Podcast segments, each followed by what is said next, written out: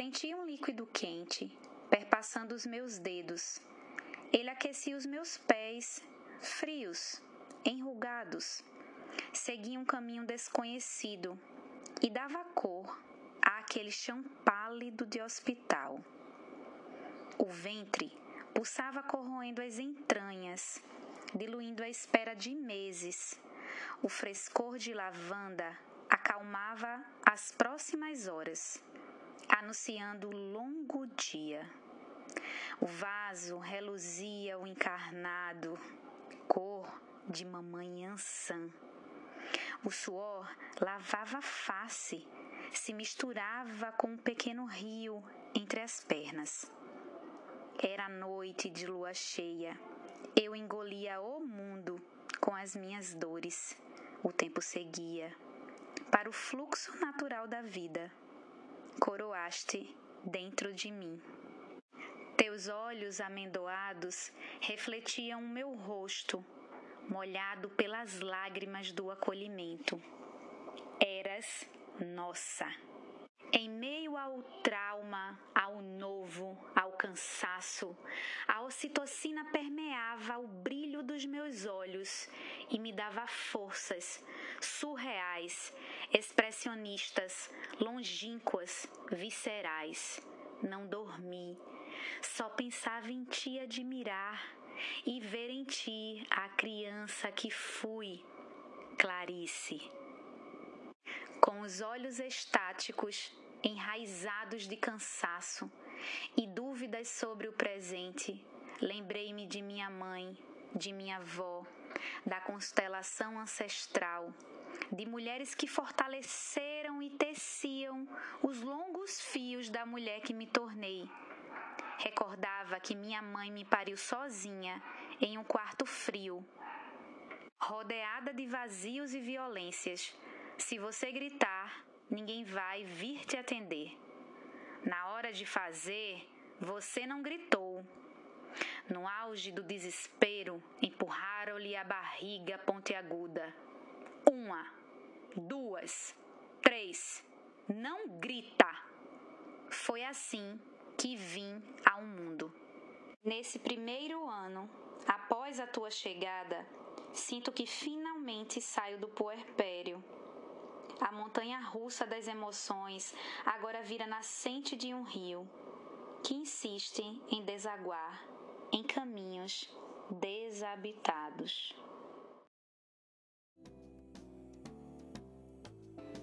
Olá, eu sou Renata Santana e estarei ao lado de Raíza Hanna e Fred Caju para apresentar a primeira temporada do Rágico do Tempo, o seu podcast de literatura, teoria e edição, produzido pela editora Castanha Mecânica. É preciso avisar a vocês que todos os episódios dessa temporada foram gravados de forma inteiramente remota por causa da pandemia da Covid-19 e, por isso, você pode notar diferenças na captação de som.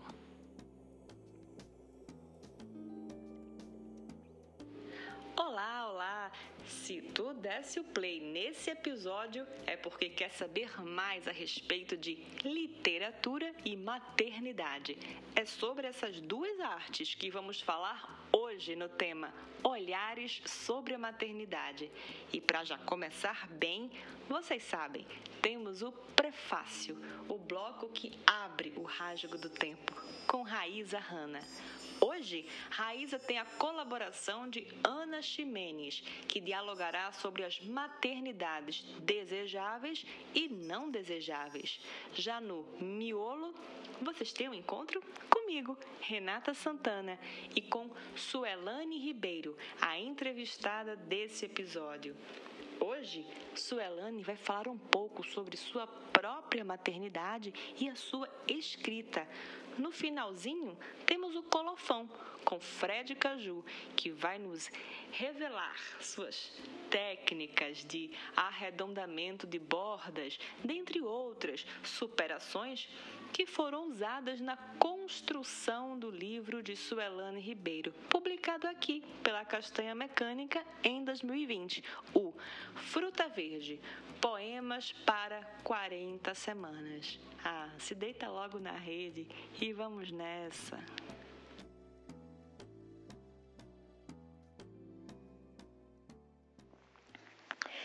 Dentro do feminismo contemporâneo, ou ainda do feminismo chamado de quarta onda, a maternidade, assim como a mulher-mãe, tem sido pauta e sujeitas que têm aparecido com muito mais frequência do que o usual dentro desses movimentos.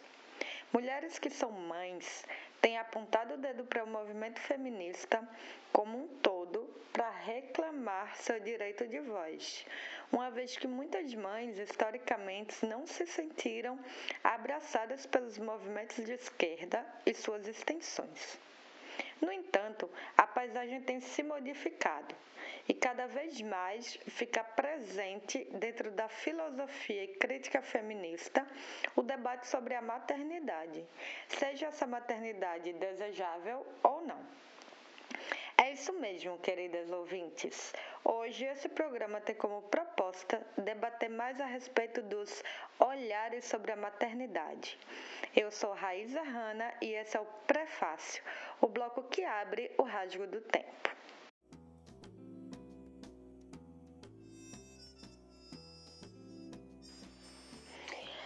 Silvia Federich vem construindo uma extensa obra de revisão dos trabalhos de Marx e Engels ao apontar de seu lugar de socialista crítica os não aprofundamentos dos pais do materialismo dialético nas questões das mulheres trabalhadoras, camponesas e operárias. Na sua Opus Magna, O Caliban e a Bruxa, Frederic tenta com êxito mostrar as diferenças da produção e da reprodução. Ambos trabalhos explorados pelo sistema capitalista desde seu modo mais primitivo. A produção foi amplamente discutida dentro do materialismo dialético, porém seu outro modo, a reprodução, parece ter ficado esquecido dentro do revisionismo crítico e histórico da esquerda. A reprodução foi uma categoria explorada através do corpo feminino, que, cerceado pelo capital, fez uso abusivo desse trabalho não remunerado e naturalizado. Em trecho da mesma obra, a autora diz: no novo regime monetário, se referindo, é claro, ao capitalismo, somente a produção para o uso estava definida como atividade criadora de valor, enquanto a reprodução do trabalhador começou a ser considerada como algo sem valor do ponto de vista econômico e, inclusive, deixou de ser considerada um trabalho. Mais à frente, lembra ainda que a importância econômica da reprodução da força de trabalho realizada no âmbito doméstico e sua função na acumulação do capital se tornaram invisíveis, sendo mistificadas como uma vocação natural e designadas como trabalho de mulheres. Dentro desses trabalhos domésticos está, claro, a obrigação de cuidar dos filhos sozinha e em tempo integral, ou ainda com a ajuda de outras mulheres. Bom, Dentro da literatura, assim como do movimento de mulheres, houve uma eclosão de textos, tanto poéticos quanto científicos, através dos estudos teóricos literários, abordando a questão da maternidade no sentido de desconstruir e reconstruir, de desmistificar e remitificar a mulher mãe. A gestação, o puerpério, o parto, o aborto e mesmo o desejo de simplesmente não querer se tornar uma mãe. Muitas obras apostaram na desromantização da gravidez e dos papéis designados socialmente às mães.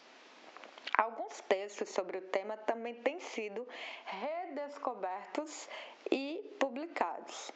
Um que está ao meu alcance agora é o Paixão Pagu, uma autobiografia escrita em forma de carta por Patrícia Galvão nos anos 40 do século passado, onde narra uma parte da sua história na militância política pelo Partido Comunista Brasileiro e também de seu casamento com Oswald de Andrade. Fala também a respeito do nascimento do seu filho Rudá e de alguns abortos que fizera ainda muito jovem. Sido algo escrito sem intuito de publicação, a carta é muito sincera e aberta com todas as questões a que Pagu teve que lidar por ser mulher. Uma mulher nova no começo do século XX.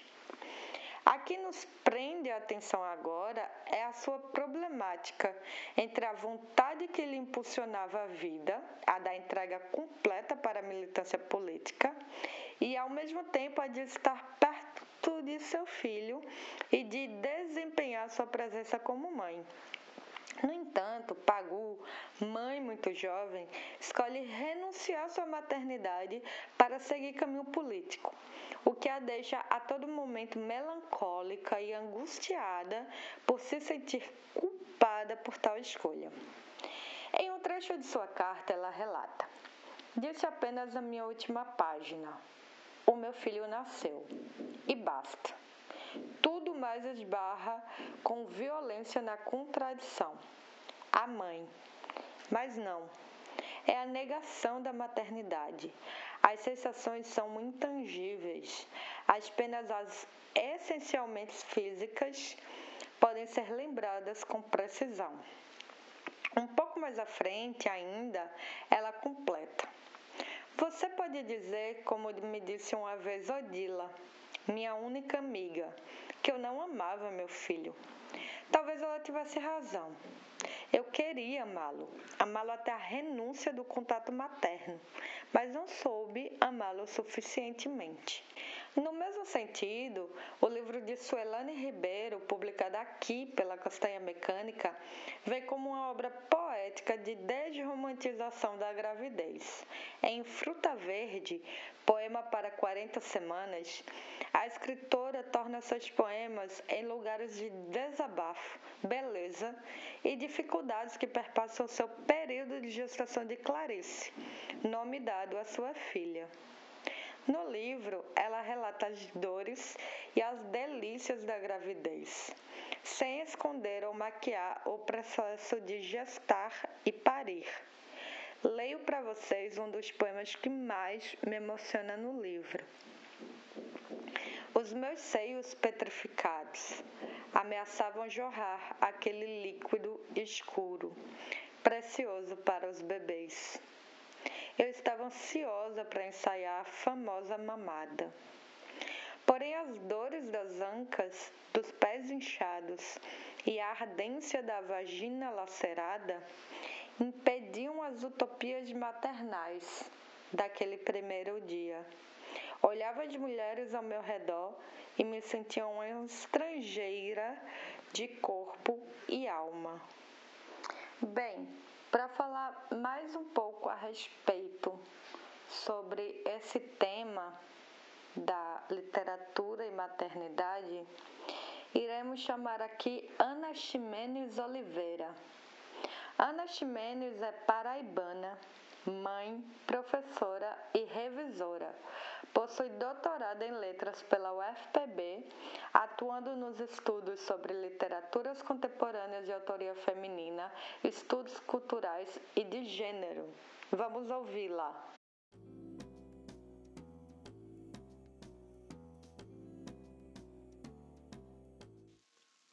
Olá, eu sou Ana Ximenes Oliveira, sou formada em Letras pela Universidade Federal da Paraíba e tenho mestrado e doutorado foram voltados para o estudo da literatura de autoria feminina, a partir dos estudos de gênero e dos estudos sobre maternidade. É, eu trago aqui para compor essa discussão sobre o tema deste episódio algumas reflexões sobre a maternidade vista como uma categoria política. A maternidade, na perspectiva dos estudos críticos, vem sendo discutida nos estudos da crítica literária feminista, sobretudo na contemporaneidade, tanto pelas pesquisadoras acadêmicas quanto por autoras na ficção, sejam romancistas, poetas, ensaístas. E nessas literaturas contemporâneas, principalmente, a gente encontra narrativas em que esse sujeito feminino ele é deslocado de lugares que foram fixados de uma ideia única do materno, por uma sociedade patriarcal e para lugares de desconstrução que é contínua.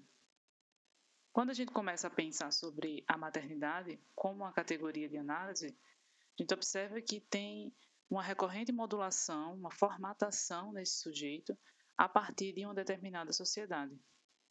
É importante pensar como o feminino apresenta assimetrias diante das relações culturais e sociais de cada sujeito, que são interseccionalizadas com categorias de raça, classe, sexualidade, etnia, cultura, tradição, território, entre outras. Essa interferência da sociedade e a formação de valores para as relações coloca essa categoria da maternidade como um elemento que participa da construção das mulheres enquanto sujeitos, seja como forma de controle vinda da sociedade, seja de forma empoderadora, como uma categoria desconstruída pelas próprias mulheres propondo assim uma retomada de força e poder mais igualitário. Por isso, tanto na literatura como nos estudos crítico-teóricos que falam sobre a maternidade e que pensam sobre essas representações, a gente pode observar que essa é uma estrutura que toca o lugar e o reconhecimento do sujeito feminino numa determinada sociedade. Estudiosas como Amina Mama, a Bibi Bakari Yusuf, a Ifa Madiumi a Andrew Riley e muitas outras constrói críticas e reflexões necessárias para esta categoria, bastante representada na literatura, principalmente a literatura de autoria feminina. Os estudos críticos sobre maternidade surgiram principalmente com as reflexões dos feminismos e da crítica feminista, também na literatura, tendo em vista que em períodos anteriores ao surgimento dessa crítica e dos movimentos de mulheres no mundo, os registros históricos de autoria masculina não buscavam desconstruções que eram necessárias. Silvia Federici, no livro Caliban e a Bruxa, nos faz pensar sobre, também na maternidade e na reprodução das mulheres, assim como o trabalho doméstico e familiar, que são tidos como produtos naturais a serviço do patriarcado na história. Então, a maternidade é política porque ela se liga a projeções de identidade que validam o sujeito feminino no seu meio social. A literatura escrita por mulheres em diversos territórios e culturas do mundo é muito importante e fundamental porque nos ajuda a pensar e repensar a maternidade, apresentando também outras mulheres como agentes sociais. As escritoras que propõem discutir essa categoria reconstrói representações do feminino e posições que ocupam na sociedade, como a categoria da voz, por exemplo, que é trazida também como um espaço de subversão. Não se trata de uma exclusão do masculino ou algo próximo a isso.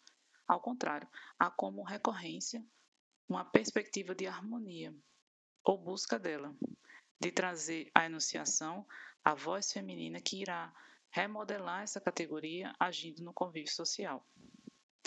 É uma mudança, então, epistemológica diante do que foi produzido como visão da maternidade para formar mulheres que maternassem tanto libertas quanto mantendo a mesma luta.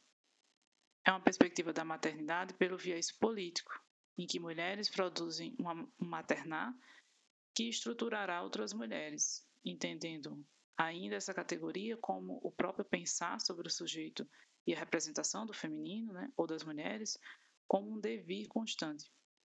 Então, maternar é político porque coloca em tensão lugares estabelecidos e possibilita outros lugares de autonomia, incluindo o não lugar ou não maternar, como pertencente também às diversas formas de ser mulher.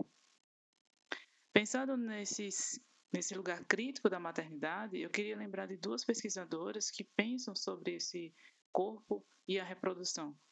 A primeira delas é a Bibi Bakari Yusuf, que lembra que, abre aspas, o corpo feminino fornece a base para um horizonte comum de experiência. Fecha aspas. Então, é através dessa categoria de análise que a gente pode traçar um caminho de conexão transterritorial. Além disso, é importante destacar que cada corpo opera de diferentes formas, a partir de condições contextuais particulares. Por isso, a importância de a teoria ser voltada para uma análise verticalizada nas categorias que implicam no feminino. A Andrew Riley mostra a categoria materna por um viés feminista, que ela nomeia como um feminismo matricêntrico, como uma teoria crítica, e assim propõe o reposicionamento da maternidade no centro do feminismo acadêmico. Essa perspectiva é importante porque mostra que as reflexões devem ser localizadas e questionadas se são úteis, se servem para o contexto dos sujeitos que estão envolvidos, se dialogam com as mulheres e as mães que estamos falando. Não há um conjunto, então, de estratégias para uma maternidade transgressora, pois as estratégias que, para subverter a lógica padrão, precisam fazer sentido, precisam caber no contexto a que estamos nos dirigindo. Questões como o trabalho, por exemplo, podem ser positivas ou negativas, dependendo do contexto e dos sujeitos femininos que estão envolvidos, se mostrando como libertadoras e empoderadoras, assim como podem ser o extremo oposto. Também na contemporaneidade, temos outras escritoras que trazem esta categoria de discussão tensionando o feminino ou os femininos e trazendo subjetividades complexas que não permitem um olhar sobre a maternidade como algo que é fixo ou que está definido.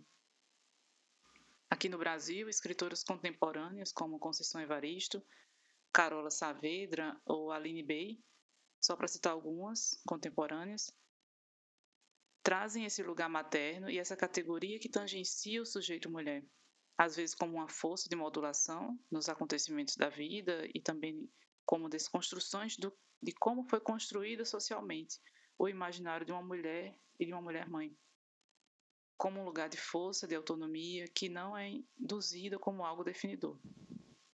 Romances como Peso do Pássaro Morto e Com Armas Sonolentas possuem mulheres e mães que tensionam esses lugares, assim como a relação do afeto, do desejo, da autonomia com seus próprios corpos, dentro de uma cultura patriarcal.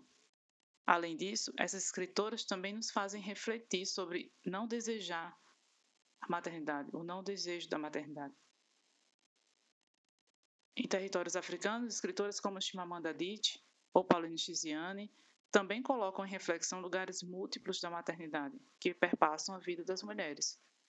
Na leitura atenta das escritoras contemporâneas, que questionam e reconstroem as representações da maternidade na crítica e na literatura, a gente observa que processos de autossubjetivação, ao olhar pelo viés político da maternidade, criam um impulsionamento de novas perspectivas de vida e de ação aqui no Brasil, na crítica brasileira, a gente tem também pesquisadoras como a Cristina Stevens, nos estudos sobre maternidade, que destaca os debates que se voltam também para o espaço público e a importância de destacar suas complexidades a partir de diferentes identidades. Então, pensar outros olhares sobre a maternidade nos mostra também que em produções ficcionais de autoria feminina há uma recorrência de questionamentos e reconfigurações sobre as nações da maternidade, as noções de maternidade e suas implicações no feminino e nas relações de gênero em sociedade, que são tangenciadas pela cultura ou pela tradição de cada território. A literatura atua como um meio de ação política e reconstrução para essas mulheres escritoras, entendendo as lacunas que são deixadas pelos registros e vozes históricas e oficiais.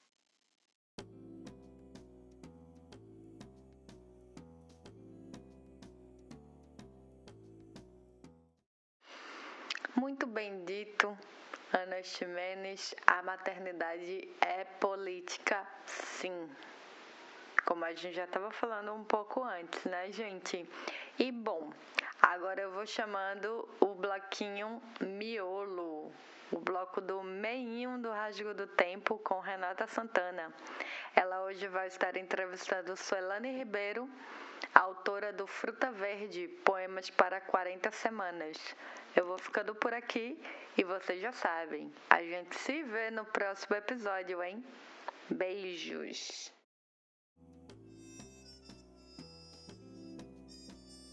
Olá! Hoje o podcast Rasgo do Tempo vai receber Suelane Ribeiro. Suelane Ribeiro é professora, poeta, ativista e mãe da Clarice. Formada em letras e doutora em teoria da literatura pela UFPE, ela leciona na Faculdade de Ciências Humanas de Olinda, a FACHO, e também na rede municipal de Igaraçu possui dois livros publicados pela editora Castanha Mecânica: A Sombra do Embondeiro e Fruta Verde Poemas para 40 Semanas. Também escreve para a infância e tem poemas e contos publicados em diversas antologias.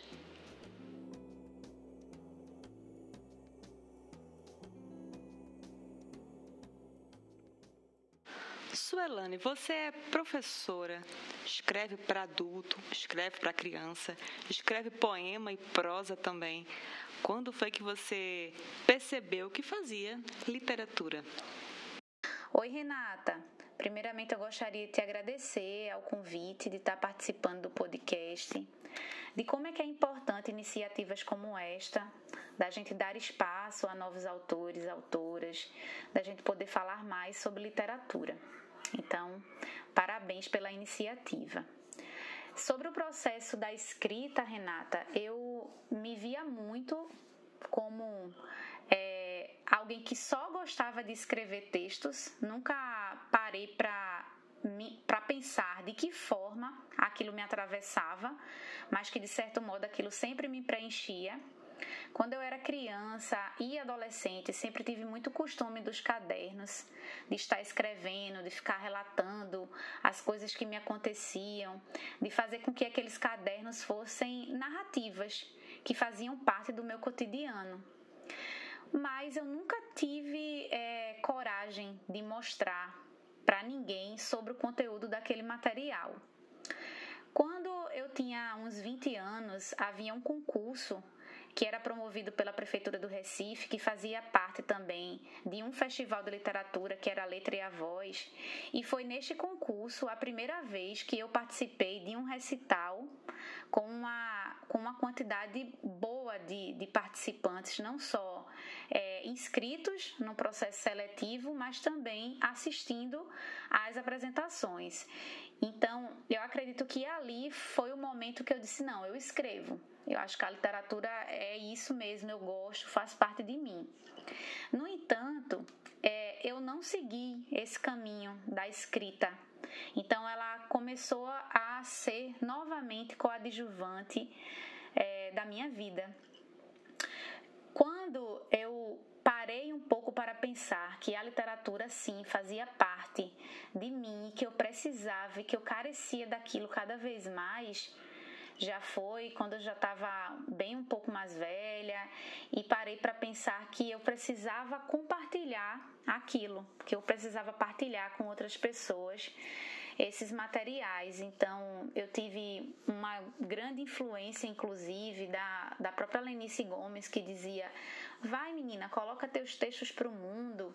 É, de outras amigas que falavam comigo, a Anne Montarroios, a Thais Albuquerque, que dizia, né, vai, coloca esse texto, faz com que esse texto corra ao mundo afora e não tem vergonha disso. Então, é, primeiramente essa escrita chega para mim pela oralidade, pelos concursos, pelos recitais, para depois virar esse objeto materializado, para depois é, virar esse livro que a gente está acostumado né, a ver como representação é, do que é literatura.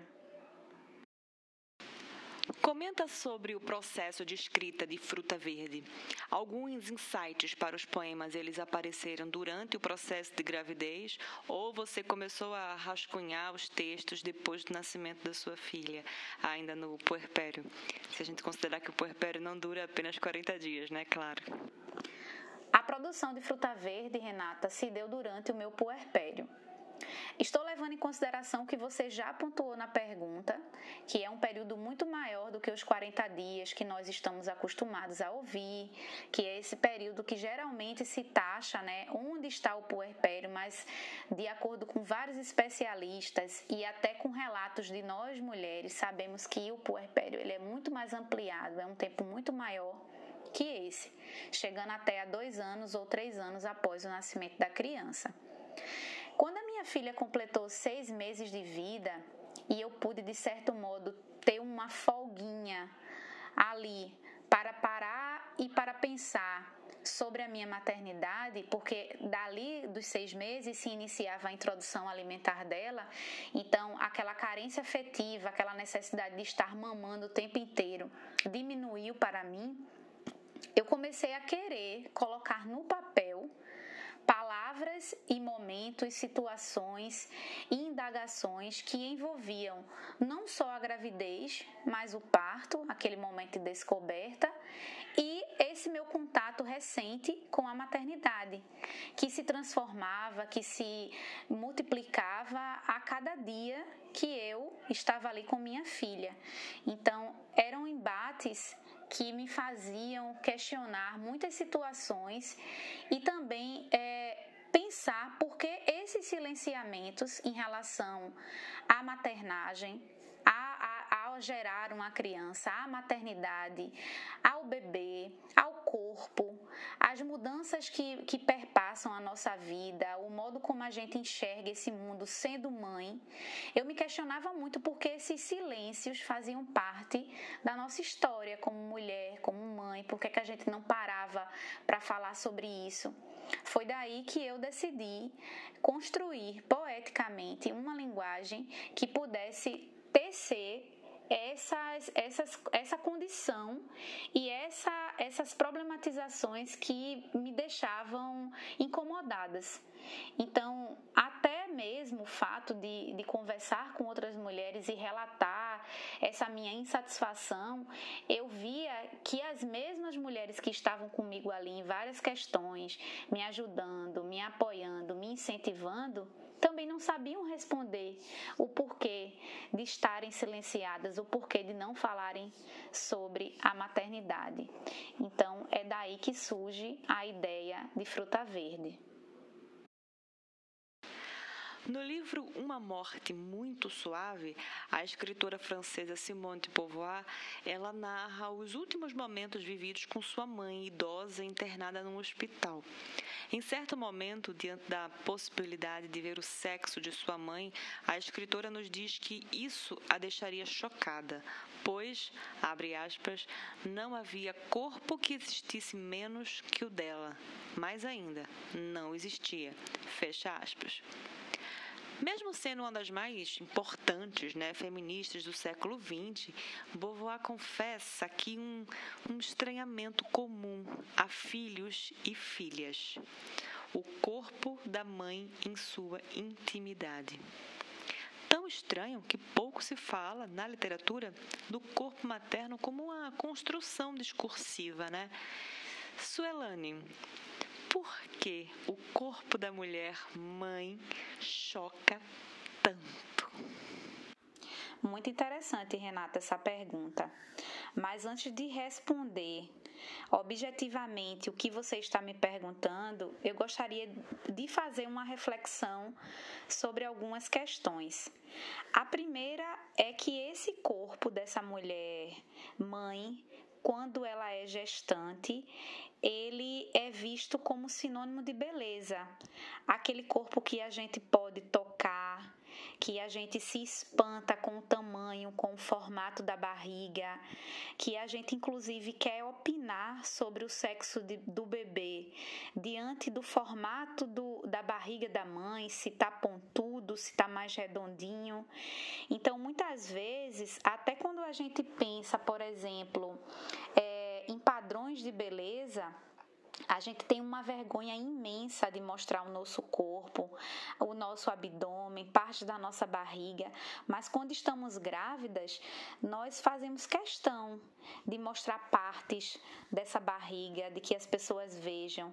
Então, enquanto nós estamos grávidas, a gente está naquele lugar imaculado, que por muitos é colocado como pureza, como algo intocável.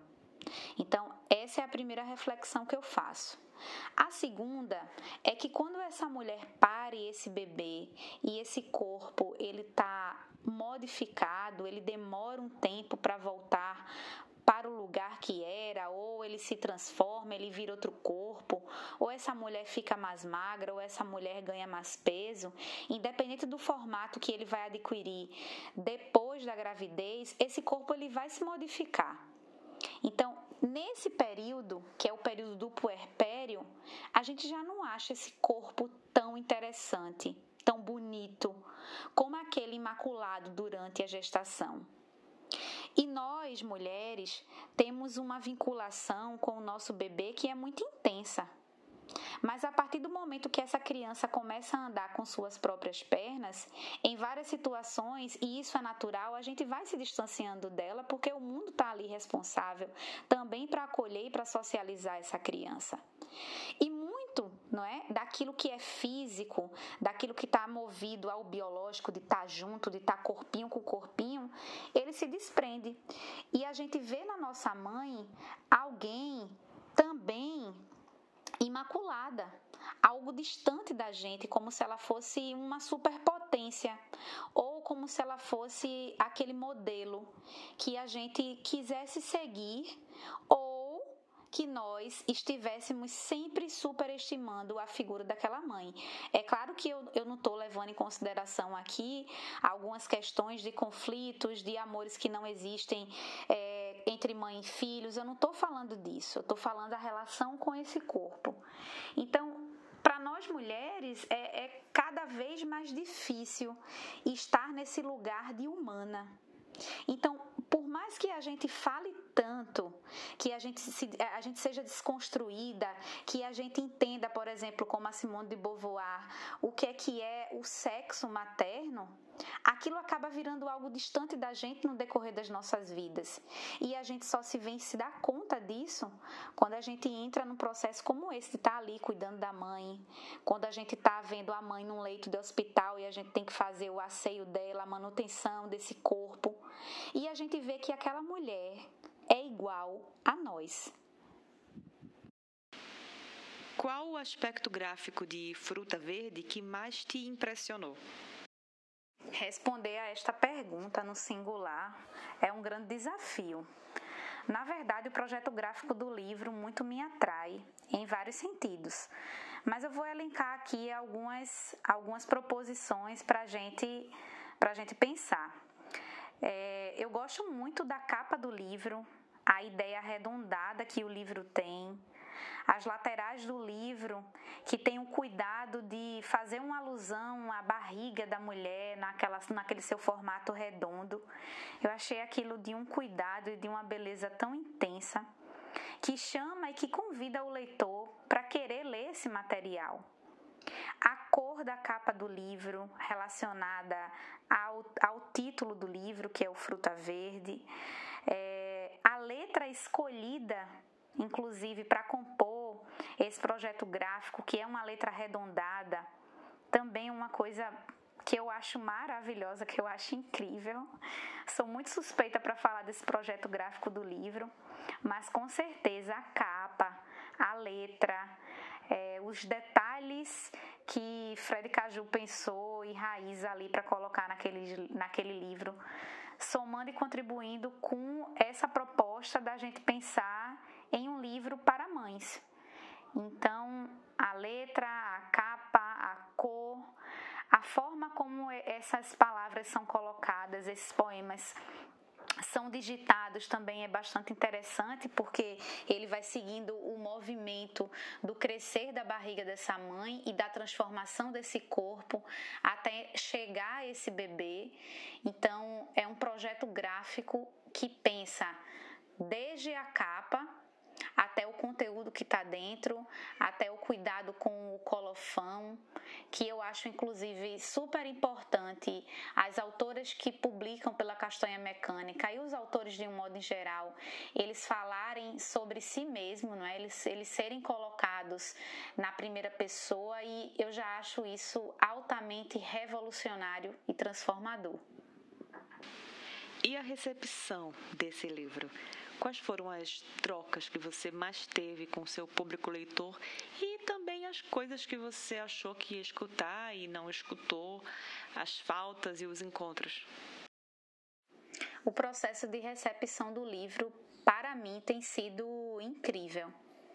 É, muitas mulheres elas conversam comigo sobre se sentirem representadas naquele texto, naquele poema, em verem na poesia uma outra possibilidade de falar também sobre a maternidade e do modo como aquilo está atrelado ao cotidiano das mulheres. É claro que é, essa recepção que eu estou me referindo aqui, ela foi positiva, ela tem a ver com esse cuidado afetivo que as mulheres, principalmente em um período de puerpério, elas fazem a leitura do livro e elas lembram e relembram de muitas situações que viveram. Então, a recepção do livro para mim, além do processo de criação, né, de fazer uma, de fazer uma parceria justamente com os editores do livro, é, de pensar no projeto gráfico, uma, uma outra grande descoberta para mim foi a recepção dessa obra. Eu acho que a falta dessa obra, as lacunas que a gente pode pode observar é a gente pensar em quem é que fala, em quem é que está escrevendo esse texto. Então, é um, um livro que fala sobre maternidade, mas fala sobre a maternidade de uma mulher branca. Então, isso tem que ser levado em consideração, visto que não tem como, não tem como eu, uma mulher branca, englobar as faltas e a necessidade de uma maternidade preta, de uma maternidade indígena, de uma maternidade trans. Então, a gente precisa pensar que qualquer produto literário que a gente esteja escrevendo, que a gente esteja produzindo, ele fala sobre o nosso lugar. E por mais que a ficção ela tenha esse processo incrível, não é, da gente poder reproduzir, criar e construir narrativas como se fossem realidades, o lugar, nosso lugar de fala diz muito sobre o nosso texto. E isso eu faço questão de abordar é, e faço questão de discutir e estou muito aberta, inclusive, a ouvir o que é que as companheiras, as mães pretas, as mães indígenas, as mães que estão nos corres aí diário têm a falar sobre o livro, têm a, corroborar com o livro, têm a acrescentar, têm a criticar. Então, eu acho que esse diálogo ele precisa ser co co é, coerente e tem que existir sim. Agora esse é um momento aqui no Rasgo do Tempo onde o nosso convidado ele indica um livro uma leitura que ele queira compartilhar com os nossos ouvintes aqui do podcast. Suelane, o que é que a gente precisa ler ou ouvir? Eu vou indicar, Renata, a Poesias Pós-Parto da Priscila Obassi que foi uma autora que eu conheci na gravação do programa Maternidade e Literatura para o Mamas, Minas e Manas, da Freicanec FM. Foi um programa incrível, inclusive, vocês podem até procurar essa gravação na página do Mamas, Minas e Manas. A Priscila faz a leitura de, de vários outros poemas do seu livro. E eu vou querer ler um deles hoje aqui, para fechar essa, esse nosso encontro e para fazer uma provocação para que outras pessoas possam ler o livro da Priscila e também tenham é, o prazer né, de conhecer outras mulheres, mães que escrevem, que leiam mulheres, que leiam mulheres em sua diversidade e que possam contemplar outros textos produzidos por mulheres. Então eu vou fazer a leitura aqui de mãe. Mãe é um lugar que a gente nunca devia sair de dentro, da quentura e sombra necessária para as ideias germinarem. Mãe é uma terra firme que impulsiona o voo e depois se abre em colchão bem fofo para quando quebrada a asa, nosso rosto ainda sentir seus beijos. Quanto mais somos galhos crescentes em direção ao sol, nos afundamos nela. Mãe é raiz forte que vitamina a vida, e quando o mundo diz não, em seu ventre há sempre sim. Sinceridade que nunca acaba para oterar. Mãe é o lugar que a gente corre toda vez que tem medo. O coração dela é uma célula de amor que se multiplica e vira quantos corações a gente precisar para seguir com coragem. Ela é sempre um olhar além do alcance, que vê a pedra como uma pedra e não como muralha. É sempre renascimento. Chuva quando está tudo seco, sol de novo, amanhã. É lua no mistério de ter resposta para tudo. Mãe é um aconchego que tem o balanço do mar e cheiro de entardecer. Uma rede que embala seu sono quando a cabeça está ligada na confusão. É uma respiração profunda que preenche tudo de serenidade e paciência. É a eternidade, amor que não finda e luz Mãe é dar luz quando tudo parece perdido. E não adianta ser, se fingir de forte. Ela sempre sabe quando algo se quebrou. Só quando somos mãe também entendemos. Somos sempre parte dela. Por isso, quando queremos nos sentir todo, é para debaixo do seu olhar que corremos. E mesmo quando ela não está mais em matéria, se faz presente em sonho e memória. Poema de mãe não tem fim. Ela sempre vai te surpreender com uma nova possibilidade de ser generosidade e amor.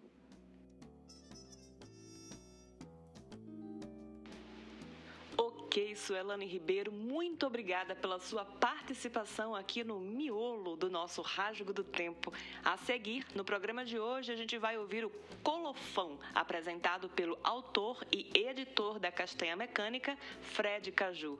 E aí, Fred, conta mais pra gente sobre esse Colofão.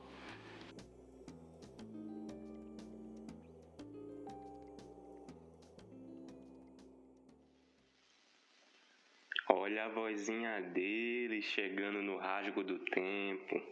Bom, primeiramente, antes de começarmos a falar da materialidade visual do livro de Suelane Ribeiro, acho importante reforçar que foi uma obra agraciada com a menção honrosa do edital de chamamento de originais da Castanha Mecânica. Todo ano, a editora lança uma chamada para a publicação de um livro inédito de literatura. E em 2020, antes da crescente de números de contaminação pela Covid-19, resolvemos publicar, ao invés de uma, três obras selecionadas.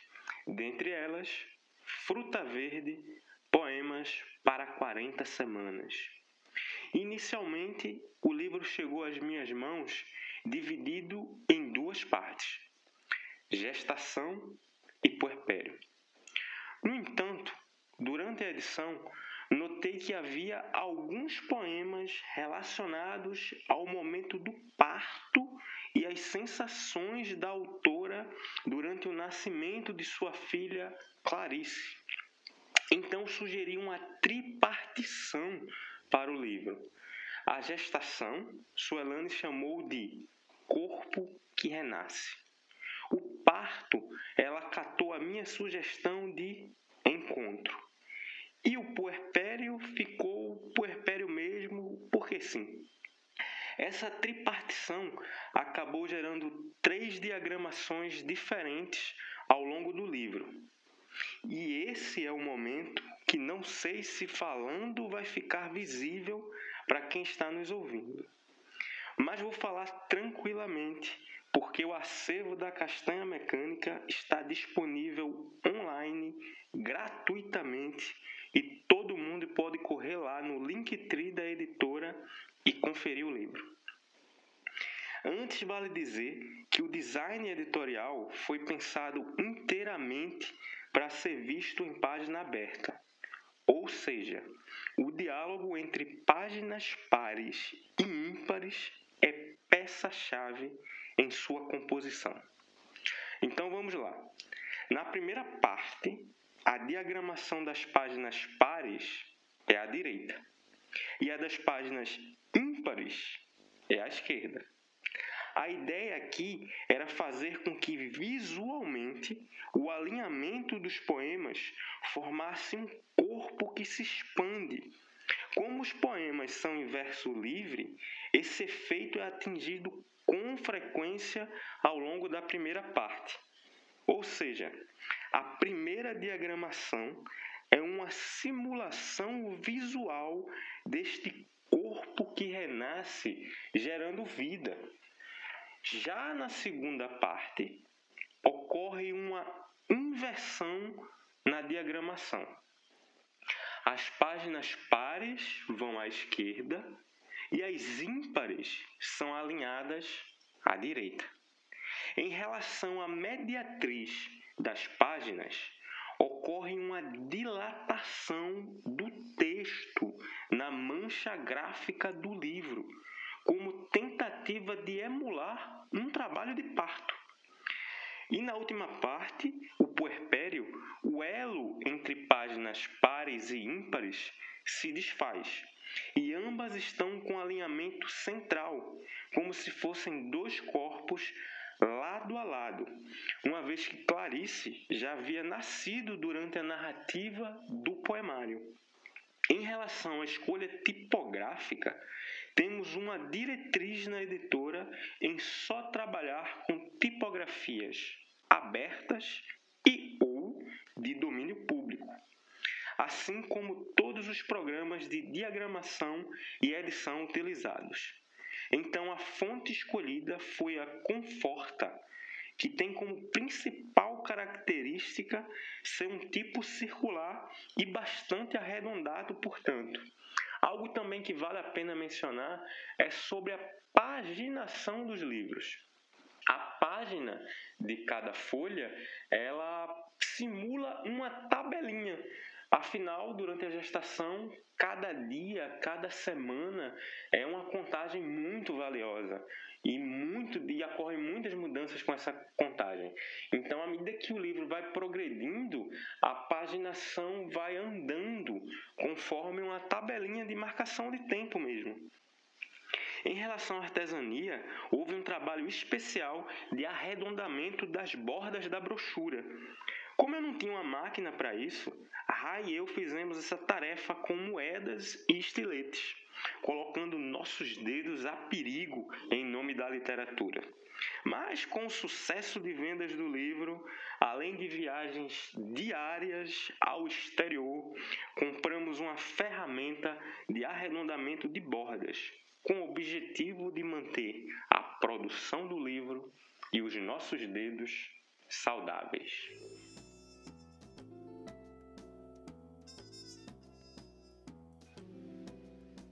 Esse foi o nosso sexto episódio do Rasgo do Tempo.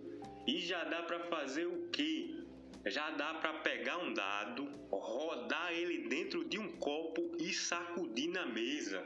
O resultado que der, você já dá um replay na gente. Aproveita que o bozó vai durar pouco porque ainda teremos mais dois capítulos dessa narrativa da castanha mecânica sobre suas publicações e adjacências. Programa que vem tem literatura em espaços urbanos e periféricos. Enquanto isso, contamos com vocês para divulgar o podcast entre seus contatos. Muito obrigado, abração em todo mundo e até a próxima.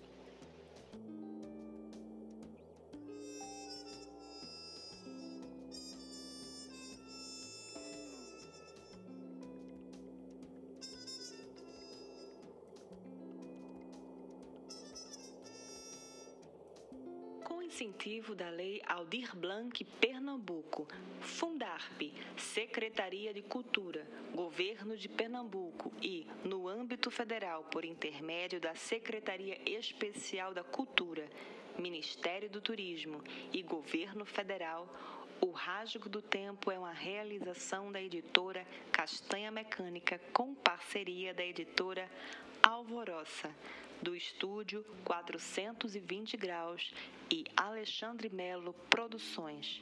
Tem apresentação e roteiro de Fred Caju, Raíza Hanna e Renata Santana. Curadoria de Fred Caju e Raíza Hanna. Captação edição e trilha sonora por Alexandre HN e produção de Alexandre Melo. Todos os episódios desse podcast foram gravados em março de 2021.